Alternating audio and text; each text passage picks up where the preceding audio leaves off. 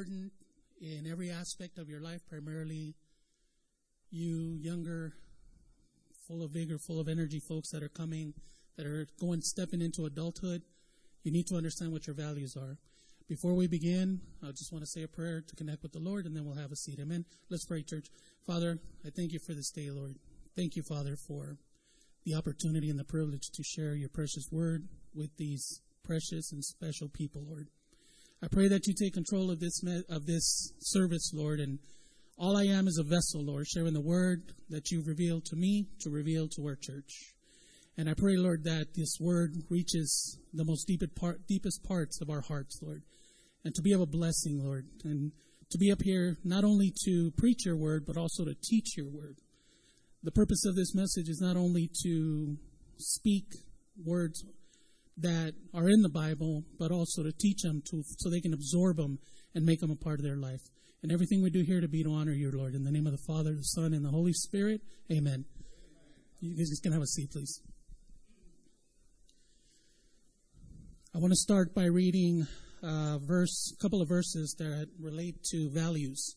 And I want to start with the verse that's the supporting verse, the main verse for this evening.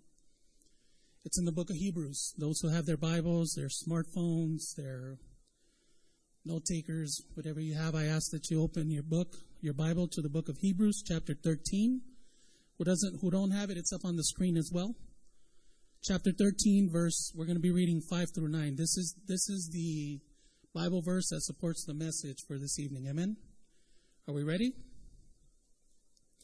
Chapter 5, uh, verse 5. Hebrews 13, verse 5. Verse 5 reads Keep your lives free from the love of money, and be content with what you have, because God has said, Never will I, will I leave you, never will I forsake you.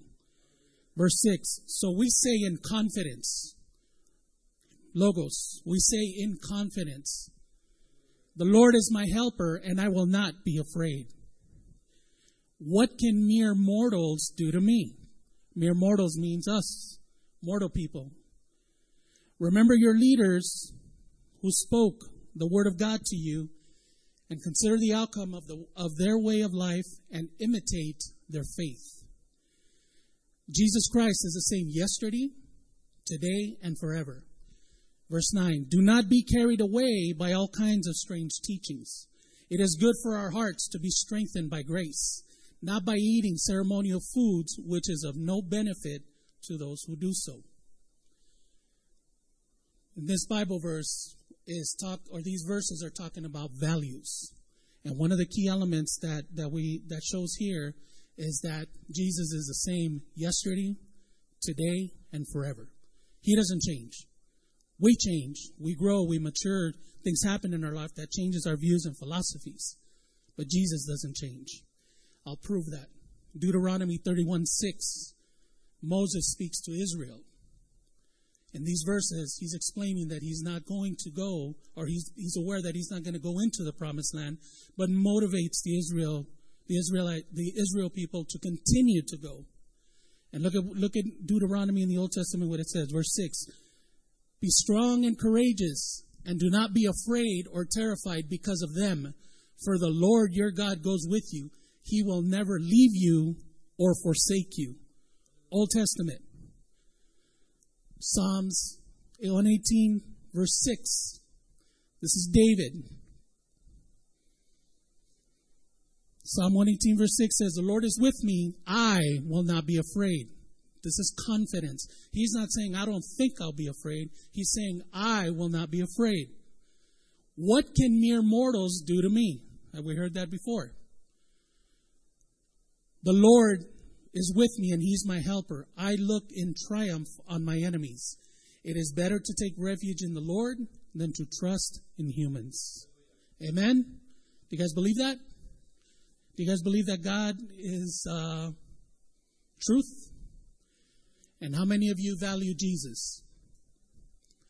If I was to ask you the question, how many of you value Jesus? Everybody's pretty much going to probably say, yeah, I value him. But how do you know that? That's the question. How do you know that? Is it because you come to service and you're told? Is it because you read it in some verses? Or is it because you feel it in your heart? Something for you to think about. These verses reveal that God, or sorry, um, these verses reveal that Jesus Christ loves us. And He has our back. In the military, they call it, they have your six. Right? There's things that go on in this world that we're not made aware or we have no idea what's going on, but Jesus has it under control. These verses also tell us that Christianity is a relationship with Jesus Christ. It's not a religion. He's not clay, wood. He's not a painting on the wall. He's not a picture on the calendar. 2019, and there's still calendars of the 1980s with a picture, right? We all had them. We all know. Let's keep it real. We had them in our house. It was 1989, and there's a picture from 1980, a calendar there. Calendar, uh, the months are all crumbled and old, but, the, but there's a picture from the bakery, from wherever you get your stuff, right? The triune God, the triune God, meaning Father, Son, Holy Spirit, values us. We are valuable pieces to Him. And these verses also reveal Three elements faith, hope, and confidence. These are huge when you understand why you value Jesus faith, hope, and confidence. 1 Peter 2 tells us, but you are, and here's the reason why. 1 Peter 2 tells us, but you are a chosen people, a royal priesthood, a holy nation. It's talking about us. We are God's special possession.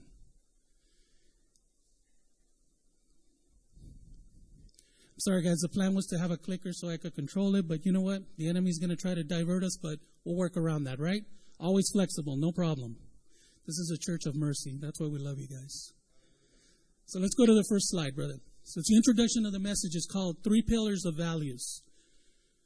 There are many pillars. There are different pillars. Pillars means concrete, solid foundation, support. Keep it on number one, please. And I put three, I, uh, the message today is, is three pillars of values, not the three pillars, because the would, it would imply that these are the only ones. That's why we put just three. We're going to talk about three tonight. Amen? The verses we just read also teaches us values. Jesus Christ, Father, Son, Holy Spirit, they're pillars of values. They don't change. They're rock solid. They may change according to how we may see them, they may change according to how we think it should be, but it stays the same. One, three and one. Never changes. He does not change no matter the circumstance. Doesn't matter what situation, whether it rains, shines, there's war, there's peace. He doesn't change. We change. Jesus is our rock. How many understand that? And how many know that? How do you know that? Those are questions you want to ask yourself as you're learning the Word, as you're starting to progress in your knowledge of the Word. How do you know that? How do you know He's your rock? By what you see? By what you read? By what you're preached about? Or by what you feel inside? That's important. Through Jesus, we as believers receive the kingdom. We as believers receive the kingdom that cannot and will not be shaken. That's what we get. That's what we inherit. Inherit means that you are not entitled to it, but you receive it when you give from your part. We invest like when you have a bank account. Somebody, who has a bank account here? Which Remnant Rising? Who has a bank account? I hope the adults don't have. I'm hoping everybody has. who has a bank account, right? If you don't put in, how do you get out? If you don't put anything in, you end up owing nowadays. Now in credit unions, uh, I have to close at one of our credit union accounts because they're charging us just to be members, and we don't have any money in there. It's ridiculous, but that's the way they make money, right? Pillars of values. Go to slide number two. Values. Again, we connect values, the word values we connect with probably stand number two. We connect values with dollar signs. That's usually what value means. When you see, when you think of something valuable, you connect it to an amount. It's a natural thing because that's what we've been taught. That's what we've been taught in school. That's what we've been taught throughout time. Ketchup connects with what? ketchup and mustard, peanut butter and God and God and Jesus, right? Peanut butter and jelly, cereal and milk. You know all the you know the whole thing, right? So we connect certain things with words. That's values. We connect with money. We think it's something of value. Your phones. To some people, their phones may be the most valuable thing in their eyes. It all depends on the person. Amen? So, the purpose of this message and my goal, my objective for this message are three things. It's not to tell you what values you need to, what values you need, or what can you acquire, or what do you learn. It's to let you know that the values are already in you. Those values are already inside of you. And it's time, Logos, all our, church, our whole church, it's time to identify the values. It's time to activate the values for the glory of God. Amen? Not for our glory, but for God's glory. Because He put those values in us. We just need to identify and activate them values. And you're doing the right thing today. You're here for service. You're here listening to the Word of God. You're being fed. You're being taught. And someday some of you are going to be up here and you're going to realize what a humble experience it is to stand up here. But that's good because when you're humble, you realize you need the Lord, right? You don't have it all under control. Amen?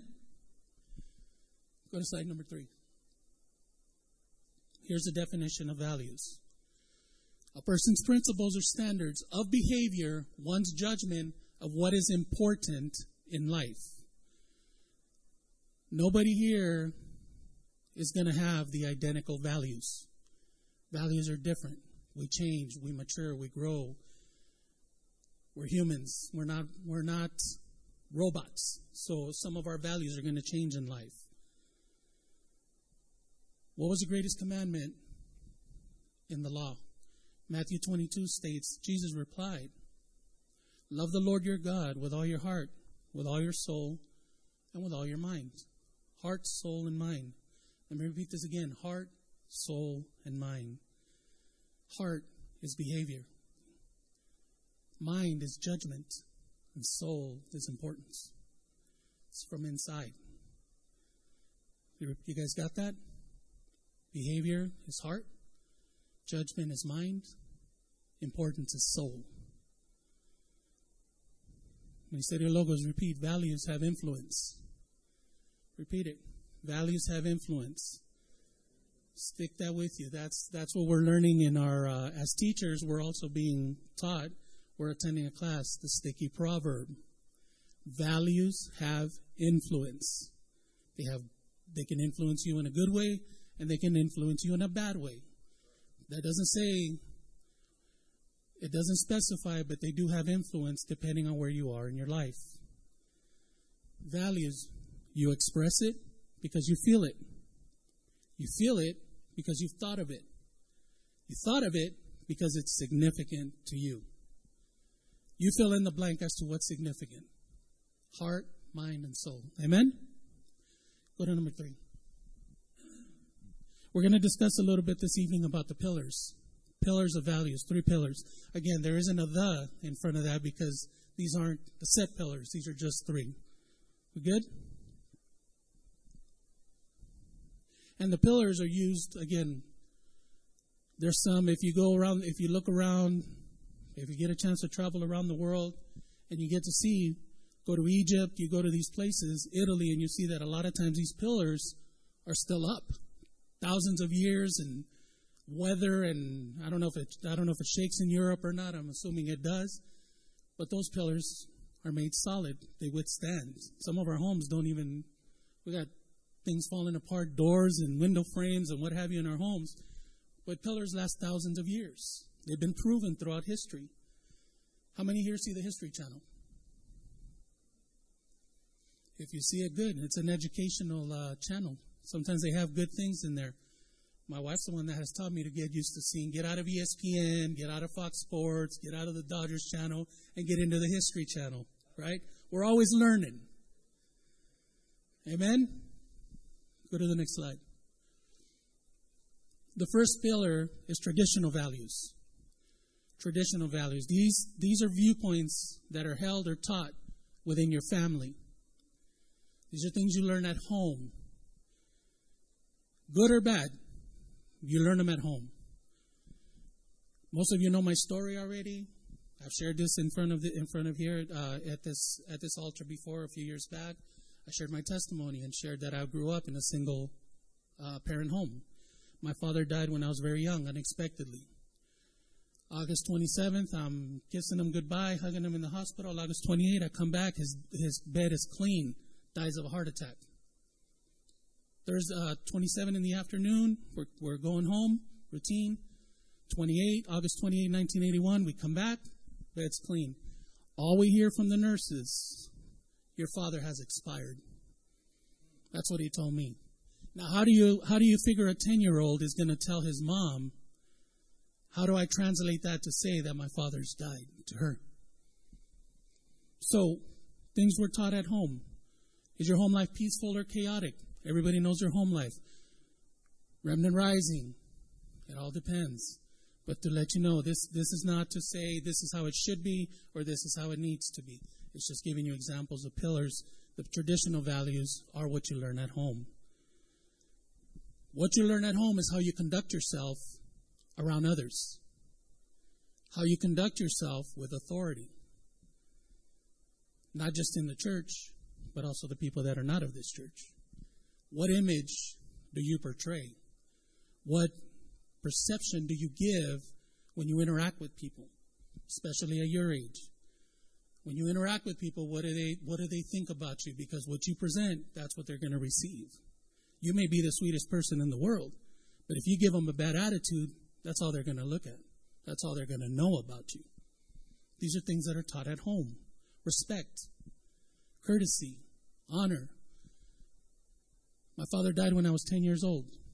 My father was a World War II veteran, an ex military man, served his country with honor. 10 years of my life, I was, a li- I was small, but I spent a lot of time with him because he got hurt and he no longer worked. But he taught me those values. He taught me honor, respect, punctuality, he had a saying, and I heard it a few years later say, if you're on time, you're late. If you're early, you're on time. Rules to stick by. I'm going to be 48 years old next, uh, in May. I'm trying to, I'm trying to prolong it as long as I can. But I still believe in those values of honor, respect, honor, respect, punctuality. Those are things that are, that are some of my values. Amen? Go to the next one, brother. Joshua 24, 15, example of traditional values, things that are taught at home. But if serving the Lord seems, under, uh, seems undesirable to you, this is Joshua talking to the, to the tribes of Israel. If serving the Lord seems undesirable to you, then choose yourselves this day from who you will serve, whether the gods of your ancestors served beyond the Euphrates, or the gods of the Amorites, in whose land you're living. But as for me and my household, we, not just me, we will serve the Lord. Amen? That last piece right there, but as for me and my household, we will serve the Lord. Some of us, as your parents and grandparents, we're teaching you that.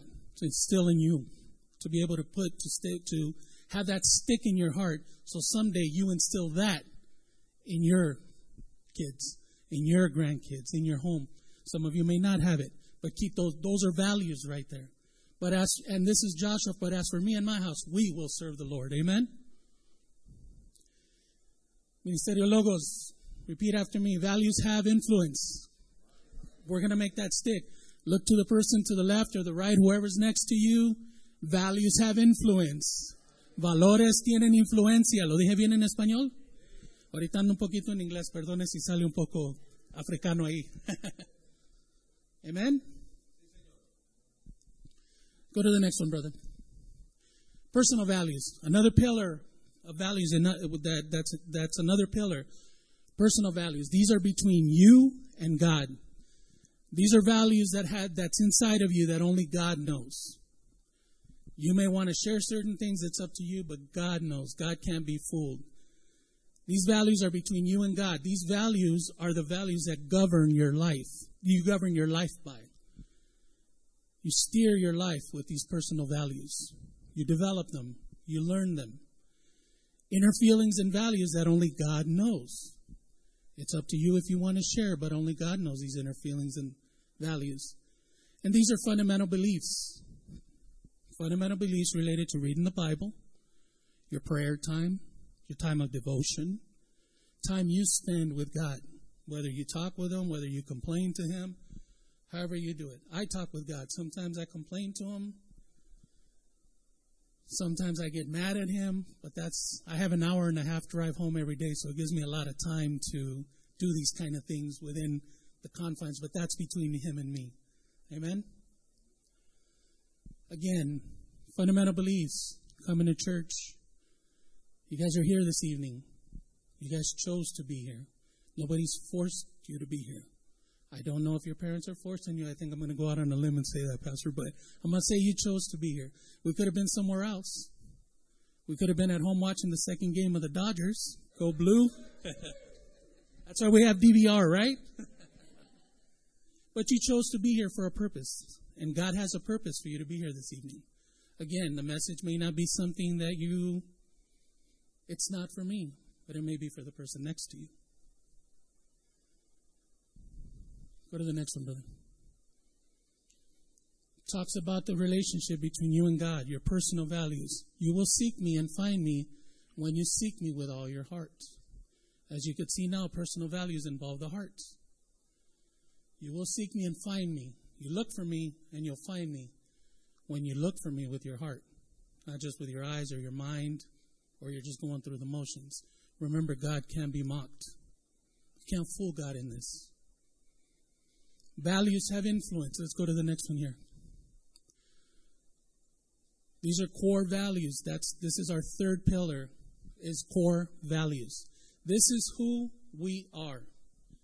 Traditional values and family values change. Traditional values change, be, uh, change because you're young, you start off as a son or a daughter. You grow. You grow from being a son or a daughter to a father and a mother, husband and a wife. Your traditional values change. Your personal values change. I don't know, depending on your relationship, that's between you and God. But when a lot of people are initially saved, when they accept God as their Lord and Savior, they're on fire. You hear them talk, walk in, hey, brother, God bless you. Amen. How's everything? Blessed, blessed, blessed. Everything's great.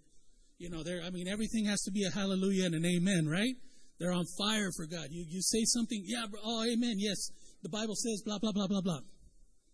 We get that. But there's moments in your life when it, when that fast-paced car goes into neutral, right? Because we're human. We have emotions. It's not going as fast as it was. It's not going 85 anymore. It's going 50-ish per se. It happens. Sometimes we go through processes in our life where we slow down a little bit. It's natural. So, core values are things that are rock solid. These are things that we like we like to call bulletproof. These are things that are in you. These are things that are instilled in you. The, the core values do not change, no matter no matter what. If you're young, if you're an adult, doesn't matter. Your core values are who you are. Go to the next slide. Here's a definition for core values. Now, keep in mind that these definitions are not from a Bible dictionary, they're not from context. It's just a normal dictionary. We're taking the words of the world and trying to use it for God's glory. Amen? To prove.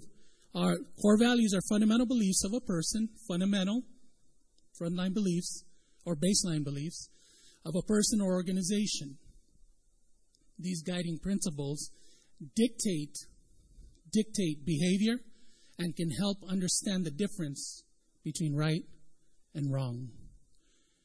Core values begin in the Bible. Core values begin with the Bible. We start reading the Bible. We, I, this is, I'm sharing what happened to me. I read the Bible, and when I first started reading the Bible, I didn't understand how to read it. So I was jumping from one verse to another, didn't get it. I'll go to this verse over here, didn't get that. So I was kind of going back and forth. Sometimes I would get the Bible verse of the day. Sometimes they have the verse challenges. This is how I started reading the Bible. First verse that I learned that almost everybody in the world knows, John 3.16, right? Everybody knows that. Second verse that I learned, Philippians 4.13. I can do all things through Christ who gives me strength, who strengthens me, depending on the version you read.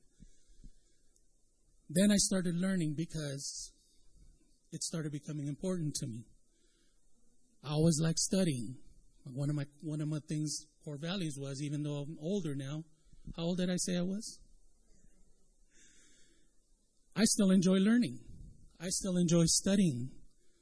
I enjoy that part of it because it just makes me better. I feel it makes me better. It keeps what they call in corporate America, it keeps your saw sharp, keeps you going, keeps you active, keeps your mind. You're able to teach when you're able to learn. What you learn is what you share, right? Times are changing fast. Life is fast. Go to the next slide, please. Now, one thing, Remnant Rising, I will tell you this. I, t- I share this with my junior high class all the time. If you don't understand or you're learning how to read the Bible, start with the book of Proverbs. The book of Proverbs is, is wise counsel for you.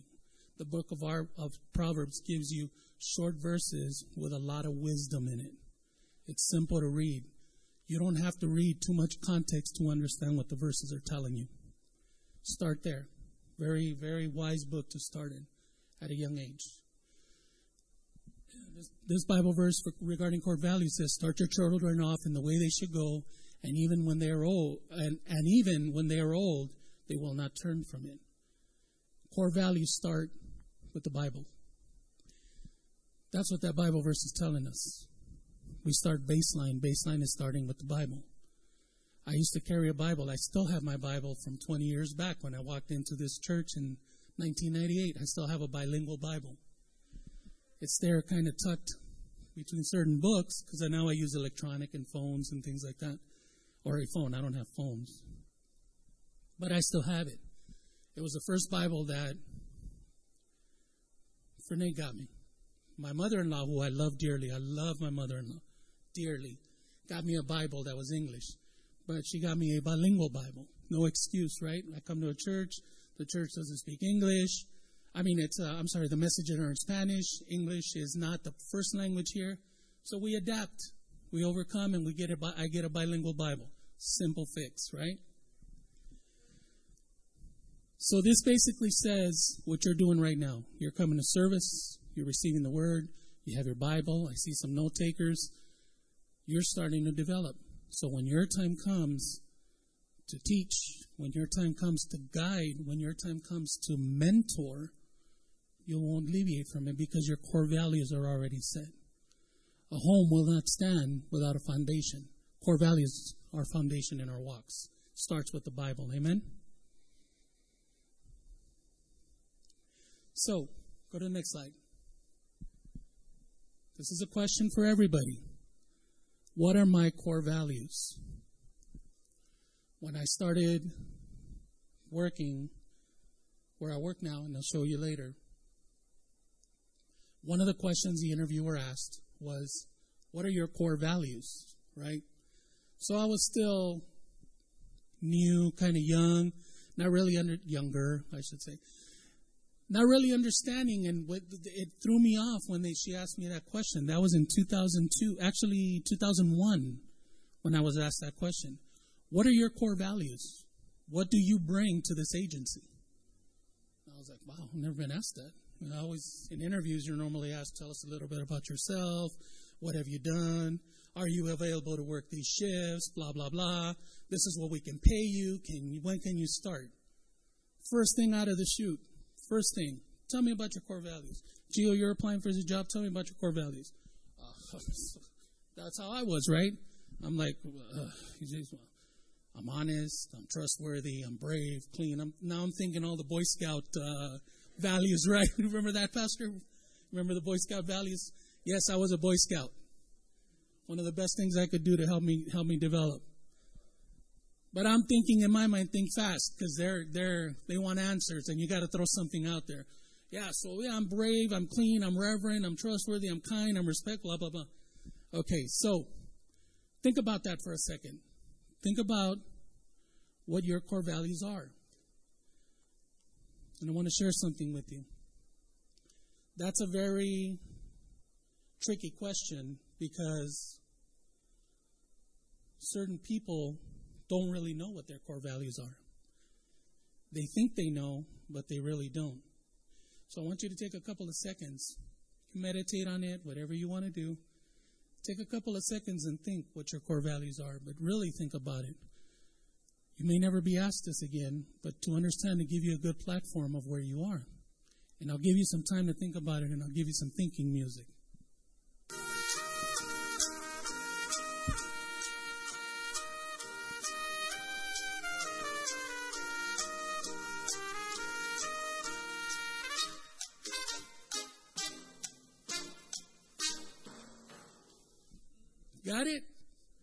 We good? All right. So, if you had to describe yourself, what you're at, think about what where where what your core values are. Brought out a little bit of thinking music to kind of motivate you. Now, my wife's the only one that I spend most of my time with, so I always she's the one that's with me all the time. How many answers do I get right in Jeopardy?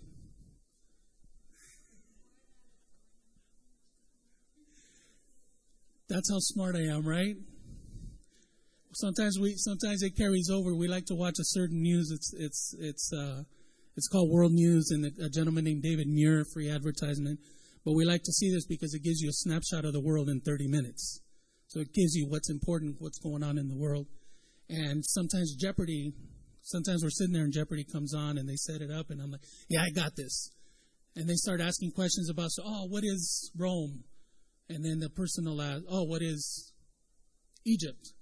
And I said, mm. and I think of maybe a couple when it relates to sports and probably food and stuff. Those are the only ones I get right.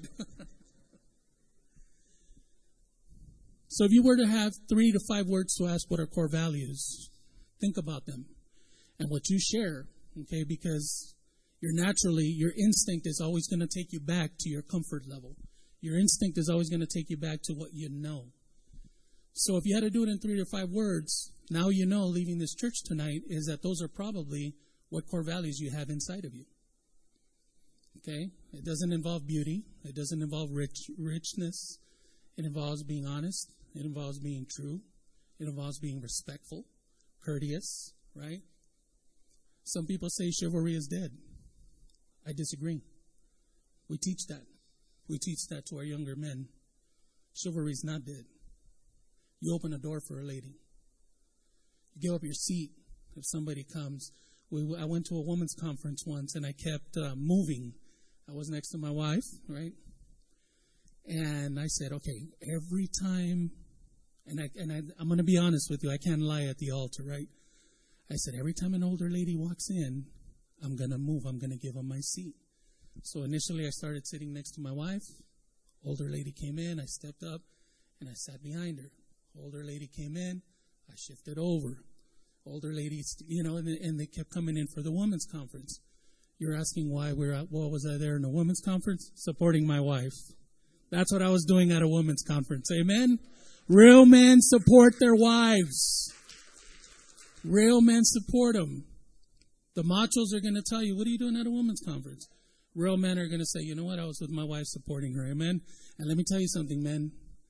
Men, let me tell you something. You'll learn a lot in those conferences. Women are wise, believe me. So, core values. Companies use core values. That's their selling point. That's how they attract people. Okay? Go to the next slide, please. The U.S. Department of Homeland Security. Let me explain a little bit. I've been a part of this agency for 17 years. I've served my country like my father did. I'm serving my country now, protecting the homeland. It is not a private security company. It is not a contract company. The Department of Homeland Security is responsible for protecting the homeland from sea to shining sea, from land up north to land down south. That's what we do. 21 agencies are under this logo. Okay? It's not only Border Patrol, it's not only Customs, 21 different agencies. They have three simple core values that they use. Okay? Integrity, service before self, vigilance, guarding America, and respect, honoring our partners. that refers to the other agencies that are a part of this one umbrella in the government. Right now, you you see this and you're like, okay, we're talking about core values. Okay, I get it. But if you're in a meeting or you're in an interview and they pop this up and they tell you, be a part of Homeland Security, defend the homeland, serve your country, work for the United States government, blah, blah, blah. They sell it to you and they pop that out and you start looking at that, they're going to convince you that this is, this is where you got to be simply because of the core values. They're presenting to you, they want to attract you. But core values for this agency, because I've been there 17 years and I can tell you front from firsthand experience, those core values exist in this agency. Go to the next one, brother. Who knows that right there? Everybody knows that, right? Whether you use it or not, you know what it is.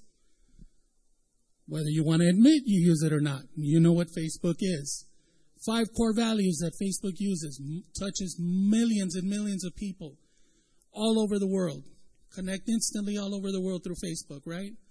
You want somebody, you want to let somebody know what you're eating or what, where you are, or you're walking in the sand and you take a picture of your feet or whatever. That's the media line to use, right? What are, what are, what do they use for core values? Focus on impact, buzzwords, impact, be open, build social value. Remnant Rising today, one of the biggest things for you is social media. That's why they put those words in there. Social value. When you understand what value means, you'll get what they're talking about right there. Amen? Go to the next one. I like this quote and I wanted to share it with you. John C. Maxwell, who's an author, he's also a pastor, but he, he writes a lot on leadership. You want to read books that are good, uh, good basic leadership books? This is the author to read them from. Your core values are deeply held beliefs that authentically describe, describe your soul. It describes your inside, your soul. Amen? How many believe that Jesus, uh, sorry, let me go back a little. How many believe that the triune God has core values? You guys believe Father, Son, Holy Spirit has have core values? We read in the Bible that He's the same yesterday, today, and tomorrow, right? Yesterday, today, and forever. What do we talk about core values? They don't change. So I ask you again, do you believe Jesus, the triune God, has core values? One of the main values that Jesus has, or um, that God has, is love. One of the hardest things that a person or that man can adapt is love. Because we dislike people. We're not all liked by a lot of people. Believe it or not, a lot of people don't like me. I'm the nicest guy. I'm a gentle giant. You know, I smile, I laugh, I, you know, I go with the flow. I don't cause too much waves, but still people don't like me. Some, and they don't like me because of my core values that are linked to the gospel. That's what it is. I don't say anything to people, and they think I'm judging them simply because I don't entertain their antics. I work with Muslims, with a Muslim I work with a Jehovah Witness. I work with a Buddhist, right? We work in the same office. Sometimes we sit down and we discuss faiths. And we get into these discussions and they think that I'm judging them simply because I don't believe in their philosophies. I don't agree with them, but I respectfully don't make a comment. They think they're being judged. What they think they see, they don't like. Like I said, I'm a gentle giant. I'm cool. I, I don't cause too many waves anymore. You know, I, I got rid of all that in my youth. But God's love is agape love, unconditional. Man can't have that. God can have that. No conditions. God loves the good, and God loves the not so good. I won't say bad, but God loves the good and not so good. He loves us unconditionally. Doesn't matter what you are, where you come from, where you're going. He loves us with no condition. God sent His only Son to die for us. The core values love that's unconditional, love that's selfless, that's selfless, and love that's sacrificial. God's love for us is unconditional. God sent His only Son to die for us. Selfless act. Because I don't, I don't think there'll be a lot of people that'll sacrifice their son for people, humans won't do that. A parent may, a parent, most parents, I can say with confidence, most parents will stand in the line of fire for their children, but parents won't put their children in the line of fire. Unconditional love. We as parents do it for our children because we love them. I would be willing to be hurt before our children do, for my grandchildren. I will step in there and take a, take something for them. That's my love for them. Jesus Christ took our place on the cross, sacrificial. These are core values. That's what we're talking about today. Core values. Nothing fancy. Nothing, not too much theology here. Simple, basic message to share with you this evening. He took our place on the cross, sacrificial. He suffered a death. Jesus Christ suffered a death he did not deserve to save those who deserved it. Plain and simple. That is all of us in here. The reality, the truth, bare bones. None of us, none of us deserve what Jesus did for us. He took our place on that cross. He jumped up there and said, Step out of the way. I'm going to do this for you. So the question now is how much do you value the triune God? You can't love one and not love the other. How much do you value him? How much does that blood that was shed mean to you? And people are going to say, oh, no, no, it means a lot to me. And Brother Alpha it means everything because that blood saved me. How do you know that? Think about it. How do you know that? Where have you heard that that blood saves you? Do you something you heard, something you read, or something you feel in your heart? Amen. Jesus Christ is the same yesterday, today, and forever. Our core value is important. That's a question that I've been asked, not in this church, but by other people. How important are core values in our life? Well, I gave them a couple of points, and I'll share with what I'll share. And uh, praise God that I was able to remember what I shared because I'm getting older. I'm starting to forget certain things. Core values inform our thoughts, our words, and our actions. Who we are inside is who is who we display out. That controls our that controls who we are. That controls our thoughts, our words, and our actions. Mind, body, and soul. They help us grow and develop. We start identifying things that we're not doing right. We start seeing where things are not cute anymore, they're not funny anymore, and we change them. We grow. You're growing. We're growing. I'm growing spiritually. I'm not there yet, but I'm learning. Never in my mind did I think I was going to stand in front of an altar and share a word. I never thought that. I didn't grow up in a church. Once again, you know my story. 20 years old, I walk into what I know now as a Pentecostal church. Had no idea what I walked into. I walk in, I sit in the back like everybody else does in the first time. Nobody comes up to the front, right? I sat in the back, I see people screaming, I see people dropping on the ground, and I'm thinking, whoa, what is this a church or what's going on here, right? Some brothers walk up to the back. Two questions they ask me: Have you accepted your uh, have you accepted God as your Lord and Savior? I said, No. Do you want to accept Him? I go, Sure. Didn't had no idea what was going on. They bring me to the front, and so on and so forth. Twenty years old. Twenty years old. I did this. Seven years go by, almost eight years, and I walk in through those doors. Seven years or eight years of time that I could have been with the Lord.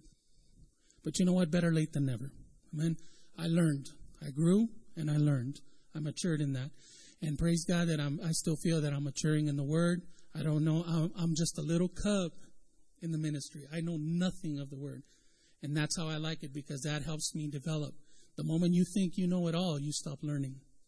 The moment you think you know it all is the moment where you lose your you lose being humble to being arrogant because you think you can be taught. Let me tell you something, you can always be taught. When it comes to the ministry, you'll always learn. You may not learn where you normally are, but you will always learn. And keep that in mind, youth. Always be humble and be receptive. Okay? Why are core values important?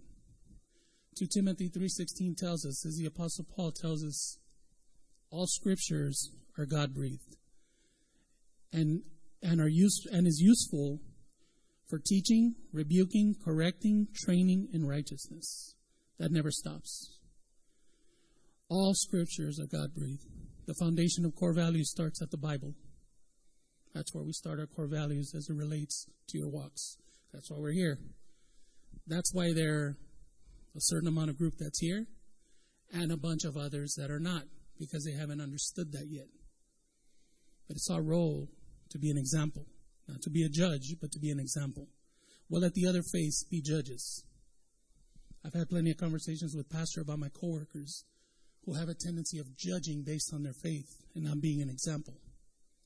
Simple situation. One faith that I work with says, has told me that when one of their members commits, does something wrong that they're not supposed to, commits a sin, an example in our language, they basically excommunicate him from the congregation. They turn their backs to them. How about that, huh? And what are we teaching here? We don't turn our backs. You know what? We all go through processes. We all have problems. We all have situations. One moment it may be me. The next day it may be you. The next day may be you. The next day may be you. You never know. But we pray for each other. There's moments, the Bible tells us there's a time and a place for everything. We have emotions. We laugh and we cry. There's moments where we're happy. There's moments when we're sad. There's moments when we're sick. And there's moments when we're healthy. There's a time of war and a time of peace. Amen? The Bible tells us that. When one brother falls, we pray for them. Brothers in need, we pray for them. We don't turn their, we don't turn our backs on them. You know, you got a brother that shows up and he supports you and he takes you out and, you know, goes out to eat with you and he pays because you're broke because you don't have a job. But, you know, you, whatever, whatever the scenario, comes and picks you up and brings you to church, all of a sudden he gets sick. All of a sudden something happens in his home. That's not right. Why would we turn our backs to him? He's our brother. We need to pick him up. It's what we do as a family. This church has been a support for me. That's why I love this church. And I call it my house. I don't say the house of God, I say my house. Because this church is of value to me. And I'll do everything in my power to protect it. Even if I if I didn't even if I didn't have the privilege of being a leader of this church and I sat where I sat for ten years in that corner chair right there, where for Nate is it flat? but, or did the cushion already come up? But even there, the church would still be of value to me because in the 10 years I was sitting there, I was learning that. And that's how we need to address our house. You're not going to allow people that don't live there to do damage in your own home. Why would you allow it to do damage in your own home? Amen? It's up to us to protect it. We good? How do I activate? Question How do I activate my core values? How, what does it take to start? How do I spark this? How do I make this happen? Some questions that, that have been asked in the past. It all starts in your heart. It all starts in your heart. First thing Jesus says is He wants your heart. God wants your heart because He knows Heart is the most intimate part of your body. Heart is where you store everything. The heart is that spiritual part of us where our emotions and desires dwell. They dwell, they, they're there, they hang out there. That's what the heart is. We have a heart because God has a heart. That's why we have a heart. We were made in His image. We were created in His image. We may not fully understand our own hearts, but God does. Psalm 44 says He knows the secrets of our heart. We can fool people on the outside. We can be what I like to call movie props. You know, you look like a solid building in the front, but you walk around it and there's nothing there.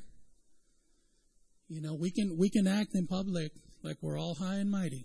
We can act in public like we have it all under control. Fool man, but don't fool God. Right? Sometimes you wear You want to wear fancy clothes. Sometimes you want to walk around with a Louis bag, right?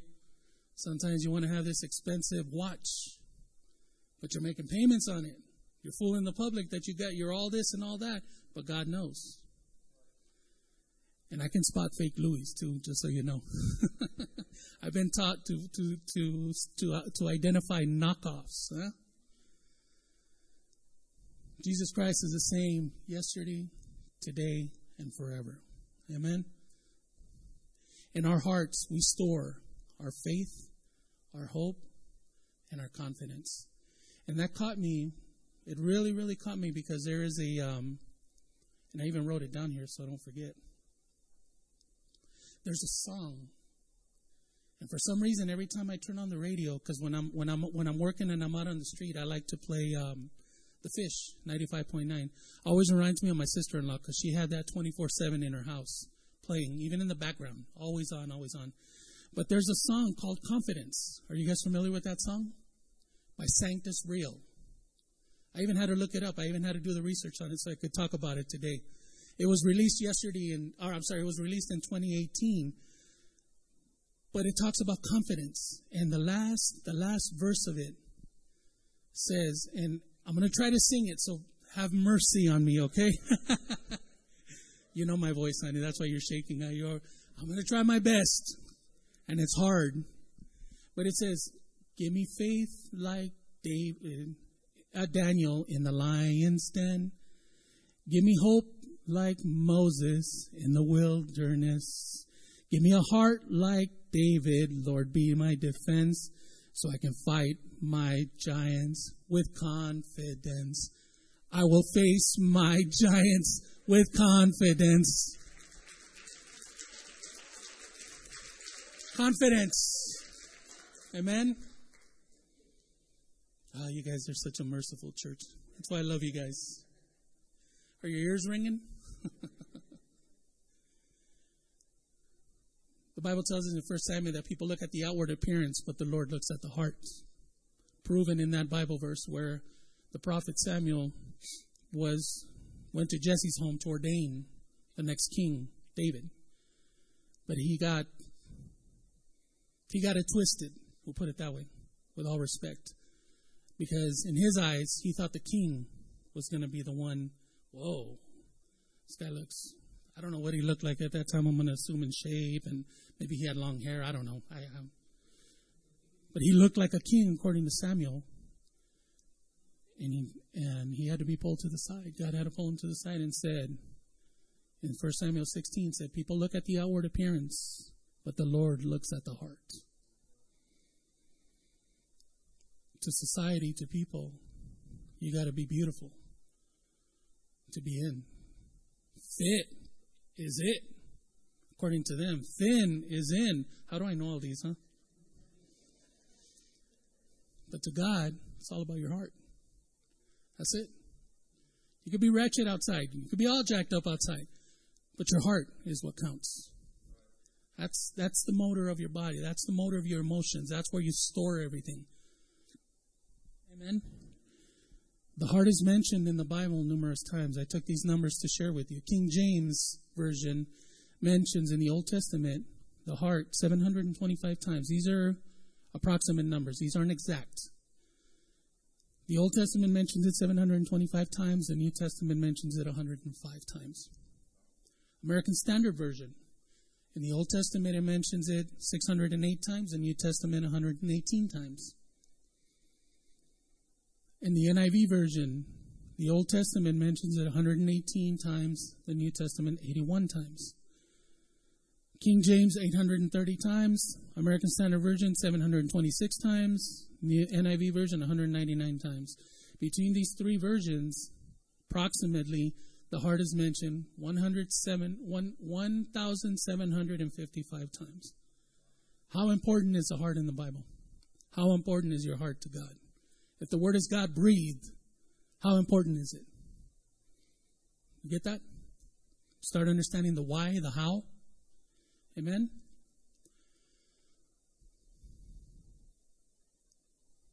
How we doing, church? We good? Next slide. And this is the last one. Roy Disney is a co-founder of Disney. We all know Disney, right? Mickey Mouse and the rest and what have you. They have an excellent core value program. They have an excellent program because their employees, they have a very low turnover rate in Disneyland. It's the happiest place on earth, right? People, you go to Disneyland, even the people that look, that are upset, they're still you. You can't help in Disneyland walking in and being upset. You can't be upset in Disneyland. Trust me, take it from me. I'm walking, it's like, oh my God, you get to the entrance, it's all, and then you got to take your stuff out of your pocket, and you know what I do for a living, and I still have to go through these metal detectors and what have you know. But respect the security of the park. We respect it. But after that, you walk in, and then all of a sudden, the energy just kind of takes over, and you're in a good mood. You just you, you can't help it. Everybody smiles, everything, the music, and what have you, right? His words, Roy Disney said, it's not hard to make decisions when you know what your values are. These are his words. Disney, the co founder of this, Disneyland is the only place that I know of that goes up in rate and people still go.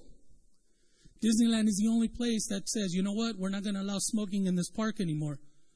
And people will say, okay, well, you're not going to allow it, I'll just go outside and smoke because that's what's happening in May. Do we talk about it? It's in May. I think in May they're going to they're going to change these big SUV strollers. They're not going to allow them in Disneyland anymore. These big, gigantic four kid strollers, or I, I don't know. I'm not familiar with that. But they're also going to ban smoking from inside the park. But people still go. It doesn't matter. They'll show up. You got to go wait an hour and a half in Disneyland for a 30 second ride. You're going to do it because it's Disneyland. Excellent, right? Excellent business plan. Excellent. Core values, values. There it is right there, Roy Disney. It's not hard to make decisions when you know what your values are. Once you understand what your core values, what your foundation values are, it's not hard to make decisions because you know the difference between right and wrong. Amen? In closing, youth, challenges that you're facing, this is for you. We're facing our challenges as adults. As parents and grandparents, we have our issues that we deal with. But I want to leave this thought with you youth, challenges that you're facing, adversity, one of the biggest obstacles. Adversity is tough. Peer pressure. That's another thing. That's why your core, you have to activate your core values. Peer pressure is another one. Depression. These are things that when I grew up in the 80s and I, and I, I remember the speaker that was here, Pastor, that said, when you grew up in the 80s, it's not the same as growing up today. And that's very true because adversity existed, but it wasn't a big issue. We dealt with it. You just, I was told, you know what? You man up and deal with it, and that's it. You can't say that today. Because you talk about adversity and peer pressure, and you challenge a person, they get depressed. Depression's another one.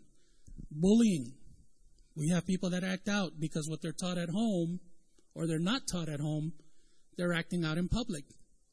Don't tell me you haven't seen anybody that does that, that wants to fight all the time, that or yells and screams and does all this. My brother-in-law said the best thing one time. We were at a um, at a barbecue, and he said the best thing. This kid was jumping and tantruming, and they couldn't control him. I mean, it was like, what do we need to do to this kid? Tackle him? Knock him out? What do we need? He was uncontrollable. But one of his comments was, "It all starts at home." I said, wow, that's true. And today we're sharing that. It starts at home. Bullying. Act out. What's going on at home? That's one of the things when we interview and investigate, we always, if it's underage people, I'm saying if it's under, if it's an incident involving a minor, we always find out what the home life is like. Another big thing, social media.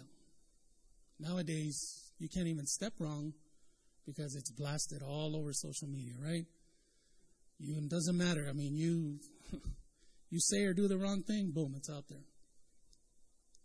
Suicides. Suicides are going up. Suicides were really not that big when I grew up in the 80s. When I was your age in the 80s, uh, sounds a little cliche, but suicides weren't that big. There were some, but not as much as they are now. People are taking their lives because they're being mocked, because they're being bullied, because they're being put in the forefront when they're people that don't like being in the forefront. And it's not only young adults. Now it's, and I'm going to say this right, Haley, the tweens. We talk about it in class, right? The tweens, even down underneath the preteens is what I call them, are taking their lives nowadays. And you hear it in the news. They're taking their lives because they were bullied, they were mocked, whatever you want to call it. These are challenges that you're dealing with in today's society. That is why core values are important as it relates to our walks, as it relates to our church. Don't only be involved in church when you're at church. You should be you should be involved all the time. Come here to charge up. Come here to replenish, to refresh, to get yourself ready to get out back in the fight. Amen. In today's world, activating your core values are more important than ever. We covered that. Why is one of the questions. Why are they so important? Why do we need to activate? Why do we need to identify? You need to do this because the enemy is a master. The enemy is a master of deception and the, and he's a thief. Because we're covered. Everybody in this church is covered by the blood of Christ. He can't come and physically put his hands on you but he can deceive you. Like a defense attorney, right? A good defense attorney will fight a case, and all he has to do is convince the jury and give them reasonable doubt that the crime that he committed, even though his client was seen there, pulled the trigger, blood or whatever on him, whatever he did, for example, but all his mission is, is to give the jury reasonable doubt. Just that little bit. That's all the enemy needs. He doesn't need a double door open. All he needs is a little gap that you will allow him to give you doubt of the word, to give you doubt of what people in this church stand up here and share with you. The example that you see when we're out there in the, playing sports and having a good time and fellowshipping. All he needs to do is put doubt in you to say, you know what, that doesn't mean anything. Because it's in his name. Haley, unfortunately, you're the only junior high student that's here, but we talk about it all the time. We talk about his name. His name is Satan, right? Satanas. Satanas means adversary. Adversary means opposite. If it's good, if God is good, then Satan is what? We connect the words. It's the opposite. And this is who we're fighting. This is who we're battling. And he'll use every tool in his disposal to obscure you. All he has to do is give you doubt. All he has to do is put a little fog over your eyes to pull you away. That Friday you want to come to church, or you plan on coming to church, but then somebody calls you and you do otherwise. It's not to say it happens to all of us. Sometimes we have to work Friday night. It happens. But that reasonable doubt, when you know in your heart that you should be here when you're somewhere else. I'm not asking. I'm not monitoring behavior. I'm not doing any of that. I'm just saying. I'm just sharing with you. It's purpose for you to learn from this message. Do you guys believe? I'm going to ask the church this question in closing, this time for reals. In closing, do you believe that our adversary has core values? You guys believe it in your heart? How do you know that? How do you know he has core values? He doesn't change in three areas. There's three areas that he doesn't change, and the Bible tells us that. Number one, he steals. Number two, he kills. And number three, he destroys. And when and when he when he steals, kills, and destroys, it's huge. But we don't have to worry about that because we're covered by the blood. We don't have to worry about that because you know what? We have our armor. We just need to know how to use our armor. We need to learn how to activate our armor. We need to learn how to build our foundation so when these attacks come, they can come. It doesn't happen. It doesn't matter. You're solid on where you are. You're solid on you're solid on a rock, which is the Word of God, which is the Bible. It starts at the Bible. And Satan will attack. If you don't know what you're looking for, you're going to get swept. That's for you, youth. Our adversary has his values to steal, kill, and destroy. What's the second part of that verse? Jesus Christ. Jesus Christ came so that we may have life and have it in abundance. He lets us know that the threat is real, but I got your back. I got your six. I'm watching. But you got to do your part. You can't just take, you got to invest. You got to invest in order to receive. This is what we're doing this evening. We're investing so we can receive. Amen?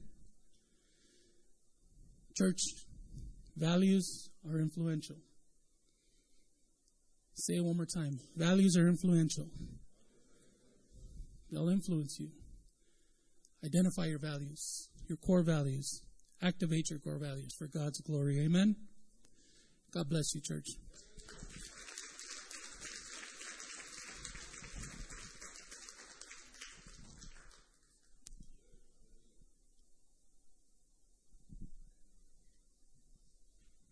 Amen. How many of us learned something today?